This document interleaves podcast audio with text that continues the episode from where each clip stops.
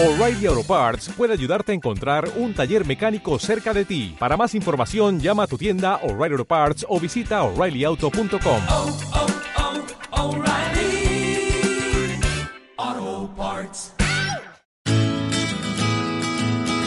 Lunes Inspiradores.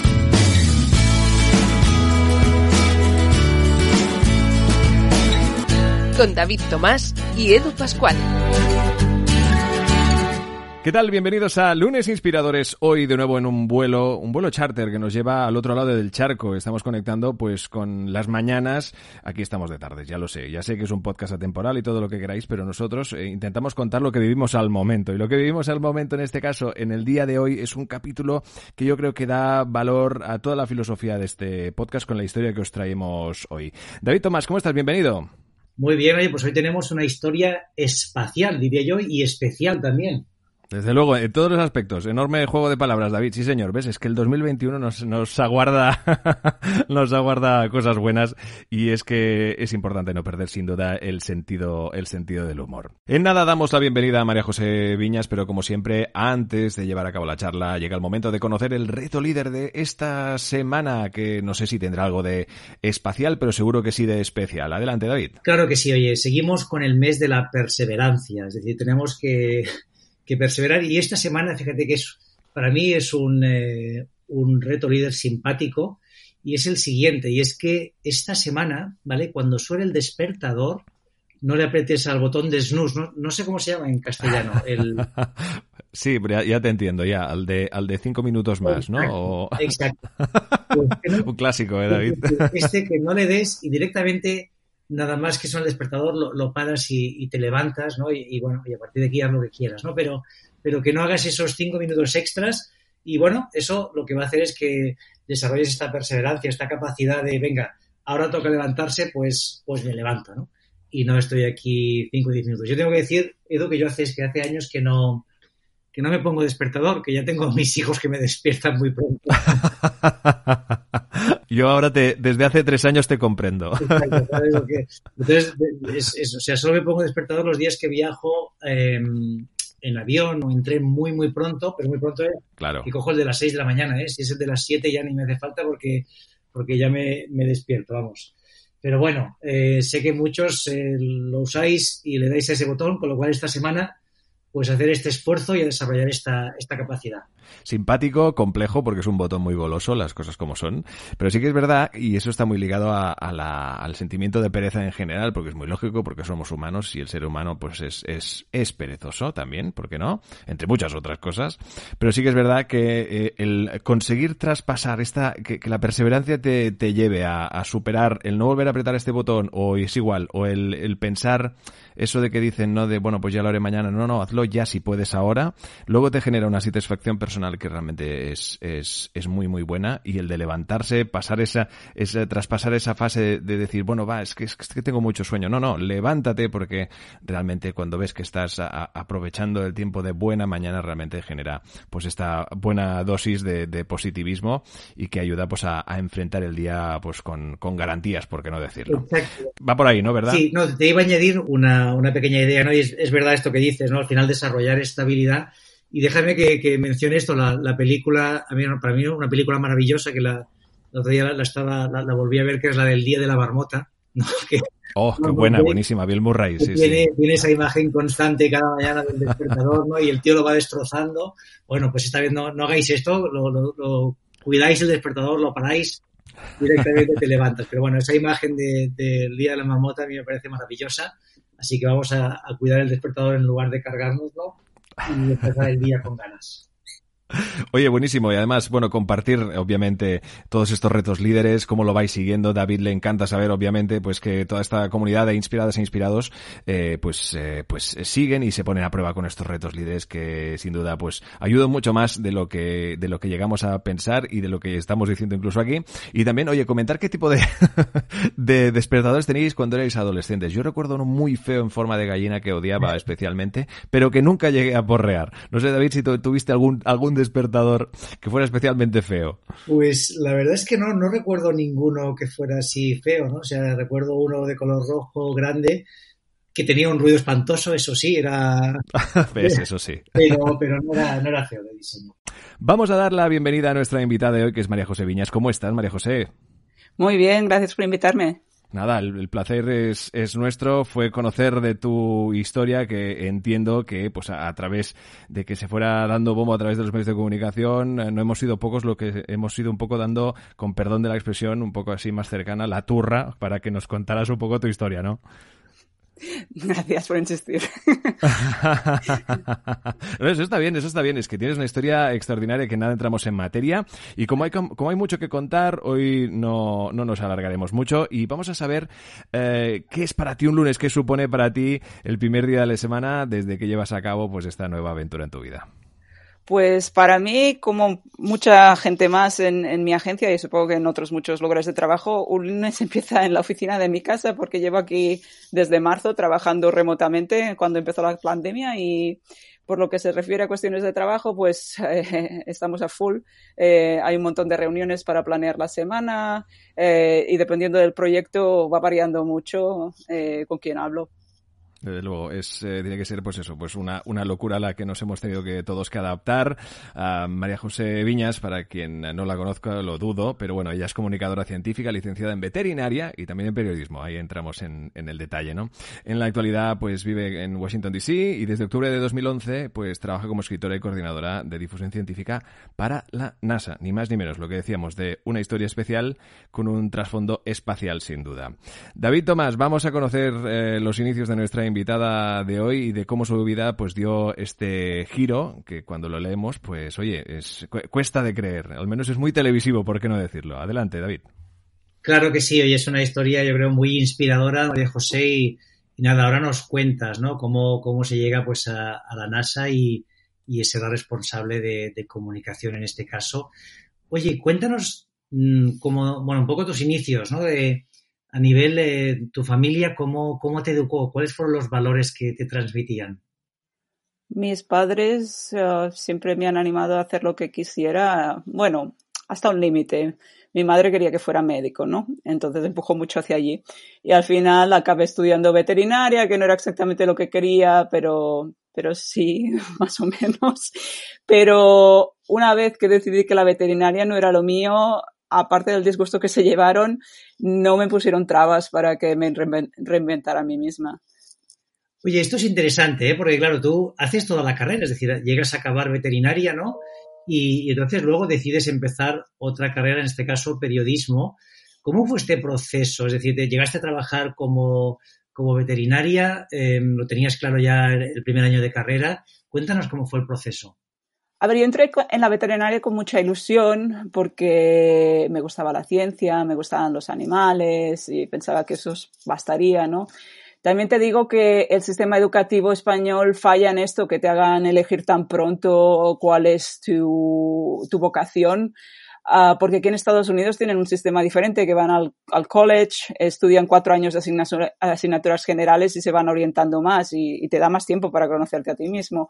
Eh, yo sí que sabía que me gustaba la ciencia y que me gustaban los animales y pensé que eso bastaría, pero una vez metida, eh, para tercero o cuarto de carrera ya vi que, que no, me, no iba a ser lo mío y aún así seguí adelante porque no sabía exactamente qué era lo mío y pensé que una vez ejerciendo pues me gustaría más. Así que acabé la carrera, trabajé un par de años, un año en Francia en granjas de cerdos, otro en la Universidad Autónoma de Barcelona, trabajé como investigadora y, y realmente cuando ya había explorado casi todas las opciones que me daba la veterinaria porque estuve haciendo prácticas con animales de compañía, estuve en mataderos para inspección de alimentos, estuve en granjas, como te digo, lo único que me faltó fue el zoo. Pero ya me dije, mira, le has puesto siete años a esto, cinco de carrera, dos de, de trabajo, pero no, no le pongas el resto de tu vida. Y entonces decides bueno, empezar periodismo no sé si lo hiciste full time o lo compaginabas con el trabajo. ¿Cómo fue ese momento? Sí, la suerte que tuve es que en Barcelona la Universidad Pompeu Fabra está ofreciendo periodismo de segundo ciclo. Eh, entonces no tenías que entrar y hacer cuatro años. Eh, te pasaban directamente a los dos últimos si ya tenías una licenciatura. Y, y, dos años me pareció que sí, que podía hacerlo. Y, y lo hice full time, sí. Qué bueno. Y oye, cuando, cuando terminas, eh, bueno, empiezas a, trabajar, ¿no? Con diferentes eh, medios, pero cuéntanos este recorrido, ¿no? Es decir, hasta llegar a, a la NASA, ¿qué es lo que pasa por el camino? Mira, a mí me gusta contar a la gente que cuando yo me pasé a periodismo, eh, estaba pues bastante decepcionada, ¿no? De, de lo que dejaba atrás, eh, estaba un poco enfadada con la ciencia y, todo el mundo me decía, ay, con tu formación lo que, tendría que, lo que tendrías que hacer es periodismo científico. Y yo, no, no, no, cualquier cosa menos eso. La ciencia y yo ya estamos. Y, me puse a hacer otras cosas y trabajé en una agencia de noticias uh, y hacía periodismo más general uh, de ciencia, ay no, de, de política, de economía, fui a alguna rueda de prensa de deportes, lo que tocaba, ¿no? Pero no, no hacía periodismo científico. Hasta que un profesor que había tenido en, en la Pompeu Fabra, uh, que trabajaba en el periódico de Cataluña, se acordó de mí y me contactó y me dijo, María José, me gustaría mucho sacar un, un, reportaje sobre el boom de la investigación biomédica en Barcelona. ¿Tú crees que lo podrías hacer? Y yo dije, hombre, claro, para el, era para el, la revista dominical, era un reportaje de, de largo. Y dije, claro que sí. Entonces me puse y cuando empecé a hablar con los científicos, empecé a notar que me gustaba mucho y dije, ¿cómo es esto? y vi que era por, por cómo son, ¿no? Por lo dedicados que están a, a, sus investigaciones, por cómo es la ciencia en sí, que, que avanza, no, no da ciclos, no da vueltas como hace la economía o la política, que al final siempre estás hablando de lo mismo. Y, y es una historia positiva, es una historia de avance. Y dije, ah, pues muy mal, María José, has estado aquí dos años diciendo que no querías hacer ciencia, pero es lo que deberías hacer. Y, y mira, me volví a redireccionar un poco. Qué bueno. Oye, y luego tú consigues una, una beca, ¿no? Para estudiar en Estados Unidos. Sí, la conseguí a través de la Fundación La Caixa. Y me fui a la Universidad de California en Santa Cruz para hacer un, un, unos estudios de posgrado en periodismo científico. De aquí, ¿cómo se da el paso a, a, la NASA? O sea, ¿ves una oferta? ¿Te recomienda alguien? Lo primero fue cambiar el chip de hacer periodismo en español a hacerlo en inglés, claro y, y, no fue fácil. Entonces, la manera en que lo hice es que la Fundación Akasha me pagaba hasta dos años de estudio y este máster era de un año, era muy concentrado. Y les pedí si lo podíamos desdoblar y haría la mitad de asignaturas, pero muchas más prácticas. Y así conseguí ir pasándome al inglés. Hice prácticas en, en periódicos locales, hice prácticas en una en una empresa de producción de documentales, en, en, gabinetes de prensa de la Universidad de Stanford y así, y así cambié el chip y aprendí a, a comunicarme en inglés como periodista. Y cuando acabé las, cuando acabé los estudios, como tenía también tantas prácticas bajo el cinturón, eh, pues uh, cuando pedí mi primer trabajo, que fue como um, en el gabinete de prensa de, de una asociación científica que se llama la American Geophysical Union, eh, pues me dieron el trabajo. Y estuve allí tres años cubriendo ciencias de la Tierra y del espacio, que es prácticamente lo que hace la NASA. Entonces, cuando vi que la NASA estaba buscando a un escritor científico para cubrir ciencias de la Tierra y ciencias polares, pues me presenté y me eligieron. Oye, la, verdad que tu historia es una historia de, de superación, ¿no? Y, y, bueno, es una historia bonita, ¿no? Porque ves que además, oye, consigues haces una carrera, después otra, consigues una beca para ir a Estados Unidos, haces este súper esfuerzo, ¿no? Que es ser capaz de, ya no solo escribir, sino escribir como un periodista y comunicar en inglés y, conseguir conectar, hacer esas prácticas. Bueno, hay toda una, todo un trabajo ahí detrás que evidentemente eso, eso tiene su fruto hasta donde has llegado hoy. Tú antes de, antes, o sea, tú antes de todo esto, ¿te veías como alguien especial eh, piensas que tienes alguna habilidad que otras personas no tienen o crees que cualquier persona puede conseguir lo que tú has hecho, evidentemente, con el esfuerzo, ¿no? No me veía como alguien especial, ni me veo ahora, la verdad. lo que sí podría decir es que soy curiosa. Eh, había una vez un documental que vi sobre científicos uh, en TV3 eh, y decía, se llama apasionadamente curiosos y creo que esa es la base de la vocación científica, ¿no? Querer saber cosas.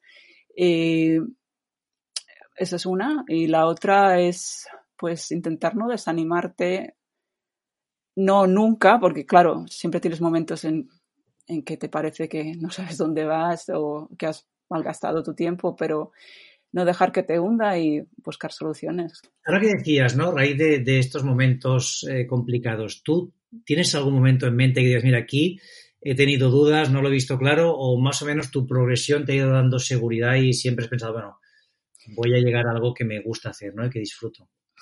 No he sido una persona de meta fija, en plan, yo no decía que iba a tener el cargo que tengo ahora. Lo que siempre he procurado es buscar algo que me gustara hacer que esto es, esto es básico, ¿no? Si al final se trata más de, de hacer algo que te guste, ¿no? Yo siempre lo digo, ¿no? Que eh, en mi primer libro, La empresa más feliz del mundo, hablaba de un círculo virtuoso, que justamente era esto, ¿no? Que si el lunes haces algo que te gusta, pues vas con energía, ¿no? Como vas con energía, consigues retos, ¿no? Como consigues retos, tus compañeros de trabajo, pues te valoran más. Como te valoran más, te sientes mejor, ¿no? Y, así empiezas este círculo virtuoso que parte de esa idea que acabas de compartir, ¿no? Que es que oye, eh, hago lo que me gusta y me motiva. Y, oye, hay otro tema, ¿no? Que a nosotros, tanto a Edu y a mí nos, nos interesa mucho y a todos los inspirados e inspiradas que nos siguen y es un poco encontrar este, esta igualdad de oportunidades, ¿no? Entre hombres y mujeres, ¿no? Y en tu caso, pues, eh, bueno, lo has conseguido, ¿no? O sea, has conseguido estar en un puesto de, mucha relevancia, ¿no? ¿Crees que hay algún, si puedes dar alguna recomendación, algún consejo para una mujer que, pueda tener dudas o que, que, piense, oye, pues no puedo llegar, ¿qué, qué le podrías decir? Realmente sí se puede. Eh, y aparte de eso, es que hay muchos ejemplos eh, en los que puedes fijarte. Yo aquí en la NASA trabajo con mujeres súper poderosas que cada día me inspiran y es solo buscar, buscar ejemplos y no sé, si puedes llegar a hablar con ellos también eh, y pedirles consejos, pues adelante. No seas tímido porque mucha gente siempre tiene un momentito para ayudar a los otros a seguir adelante. Oye, esto es una, una gran recomendación, ¿eh? el, el, ir a buscar siempre a alguien que te pueda, te pueda hacer un cable, alguien que lo haya, que lo haya conseguido. ¿no? Y lo que decía es que sí que hay ejemplos, afortunadamente cada vez hay más. ¿no? Hay esa, esa eh, foto famosa de la NASA. ¿eh? Yo para los nombres soy un, soy un desastre, ¿no? Pero no, no recuerdo su nombre, la, mujer que estaba en eh, cuando en la misión a la luna, ¿no? Que había una, una mujer, ¿no? Está la fotografía todo de hombres, pero había una mujer ahí en el centro, ¿no? Que, que aportó muchísimo a la misión, ¿no? Uh -huh. y, y, oye, ¿y cómo es trabajar en la NASA, ¿no? ¿Qué, qué tipo de personas están? Eh, ¿Cuáles son tus sensaciones? Ay, es fantástico. Yo una vez entré, dije, le dije a mi marido, yo aquí me, me jubilaré, porque aparte de, de toda la parte de espacio y así que la gente conoce, hay, es que tantas, tantas ciencias que cubrimos y tantos papeles que puedes tener ahí dentro. Y yo veo a mis compañeros que empiezan, yo qué sé, trabajando en el grupo de ciencias de la Tierra y luego se pasan a, al de ciencias planetarias o cambian de función y son más managers y, y realmente es como un mundillo en sí. Y lo que más me gusta, aparte de las ciencias, aparte de las historias inspiradoras y tal, es que realmente que hay gente que, que son geniales y poder hablar con ellos como colegas es que es un regalo. Y cuando dices geniales, ¿te refieres, o sea, a su capacidad, digamos, de investigación intelectual o también a nivel personal? a nivel personal, a nivel intelectual y la manera como ven el mundo y, y sus historias. Hay gente que tiene historias de superación que, que, son fantásticas. Exacto, ¿no? Al final encuentras todo. A mí sí que me interesa también esta parte, ¿no? De, ahora que decías, pues que son fantásticos, la verdad es que muchas veces te encuentras justamente personas que, que han llegado muy arriba, ¿no? Tanto a nivel científico como, como empresarial o económico, que alguien puede pensar, oye, esta persona es inaccesible, va a ser muy fría, ¿no? Y, y por lo menos mi experiencia es que es todo lo contrario, ¿no? En la mayoría de casos es gente muy próxima, muy humana. No sé qué, características eh, encuentras tú en, los top científicos y científicas con los que trabajas. ¿Cómo les podrías definir, no? ¿Qué cosas les hace especiales? A ver, lo que hace especial a un científico es la dedicación. Eh, es una vida que no es fácil. Incluso en la NASA, eh, que es en plan el top de lo que pueden llegar a, nivel científico, la de horas que le ponen, la de esfuerzo. Yo trabajaba a los primeros siete años en ciencias polares y esto era gente que, que agarraba y se iba a, a dormir en una tienda en la Antártica uh, durante meses para recolectar datos que después venían aquí y se pasaban años analizando y esto es realmente muy duro y, y lo hacen porque porque les interesa, porque piensan que es importante, no lo hacen por el dinero ni la fama. Exacto, ¿no? O sea, al final es un tema de, de casi un propósito vital, ¿no? Que ves que, que, aportas algo. Y hablando en esta línea, ¿no? De un personaje, una persona que, que tiene mucho éxito en este entorno, me gustaría saber tu opinión, que es eh, Elon Musk y SpaceX. Que, ¿cuál, ¿cuál, es tu opinión desde, desde la NASA, ¿no? Que sé que colaboráis, ¿no? Las dos, las dos entidades. ¿Qué opinión tienes o tenéis desde NASA de SpaceX? Es un socio comercial que está trabajando con el programa Artemis y teniendo un rol muy importante. Y la, esto es una respuesta. es respuesta de manual esa, ¿eh? Muy bien, María José. Ya, no. no, no, muy buena. No, pero sí, sí, te entendemos, entendemos perfectamente, ¿no? Pero bueno. Eh, por cierto, David, eh, antes de nada, era Catherine eh, Johnson, que era la, la matemática responsable de los cálculos para, o los cálculos resultantes, eh, para que el Apolo 11 volviera sano y salvo a, a la Tierra. ¿eh? Y es, eh, aparte, formó parte de una campaña de marketing brutal de los rotuladores Estabilo, que creo que sirvió también para muchos con conocer a esta persona extraordinaria que, que hizo tanto en ese aspecto por, por, el, por el espacio, por la aventura espacial. Sí, sí, sí, no, no, realmente es todo un ejemplo, ¿no? Yo creo que era ella misma, ¿no? Que había todas las líneas de código que había, que había escrito y, y eran más altas que ella, ¿no? Era, era una, una pasada. Oye, y la, la parte esta de, de, de, ir a Marte, todo esto, ¿cómo lo ves tú desde la NASA? O sea, ¿crees que realmente vamos a ser una, una especie multiplanetaria o esto es un sueño? Ese es el objetivo, ¿no? Es, eh, el. Eh, se habla por etapas. Primero se va a la Luna para establecer una base, aprender a vivir fuera del planeta y es el paso hacia Marte. Y para la Luna el objetivo es del 2024 volver a, de volver a, al primer hombre la no perdona al siguiente hombre y a la primera mujer a la Luna y desde allí sería el salto hacia Marte. Y, y, realmente a mí también lo que me gusta de todo esto es lo que inspira a la gente. Eh, son historias que dicen que podemos conseguir tanto trabajando conjuntamente entre naciones, entre agencias intergubernamentales y, y las empresas privadas y, realmente interesa a la gente. A lo mejor es su primer paso para llegar a la ciencia y no se quedan ahí en la exploración espacial, acaban descubriendo que lo que quieren es hacer otra cosa, pero o a lo mejor no, no acaban dedicándose a la ciencia, pero se interesan en ella. Eh, entonces creo que sí, que aparte de, de, de, las aplicaciones que pueda tener, está este, este beneficio de inspirar a la gente. Oye, ¿y dónde te ves tú los próximos 10 años? ¿no? ¿Te, ¿Te, ves en la NASA? O sea, vas a, a, jubilarte aquí, aunque te quedan bastante más de 10 para jubilarte, te quedan unos cuantos, pero ¿dónde te ves? Y bueno, no, no sé también, oye, si si puedes o, o ves que, que, en España se pueda seguir desarrollando la ciencia, ¿no? Que por desgracia no, no es uno de los temas que políticamente más se apueste, ¿no? Cuando deberíamos apostar más. Sí, yo la verdad es que nunca hago este ejercicio de pensar dónde me veo de aquí 10 años. Porque hace 10 años no me hubiera visto donde estoy ahora. Eh, lo que voy haciendo es siguiendo lo que me gusta e intentando empezar proyectos y llevarlos El instinto, a cabo. claro. Sí. sí, sí, no, no. Desde luego, no te ha fallado, ¿eh? O sea, que en ese aspecto, si alguna vez te imaginas un número de la lotería, no, por favor, escríbenos. No, no, pero desde luego, bromas aparte, sí que es verdad que es una, una historia que, que guiada y un poco también por esa base, ¿no? Que me comentabas de tus padres que un poco te dejaban hacer un poco lo que tú eh, o quisieras o desearas, también por supongo porque conocían de tu forma de, de, ser y de esa forma de ser del quien la sigue la consigue y en este caso encontramos este, este ejemplo eh, extraordinario, ¿no? David, llega el momento de concluir con la entrevista eh, y lo hacemos con la última pregunta que ya también empieza a ser ya mítica. Adelante, David.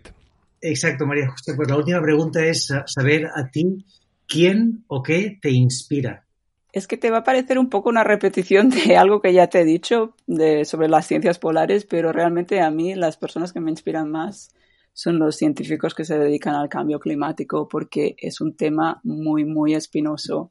Les, les causa montones de problemas. Uh, en plan, a veces ataques políticos, a veces ataques de, de gente del público y no lo hacen por el dinero, no lo hacen por la gloria, lo hacen por nosotros porque nos quieren salvar de nosotros mismos.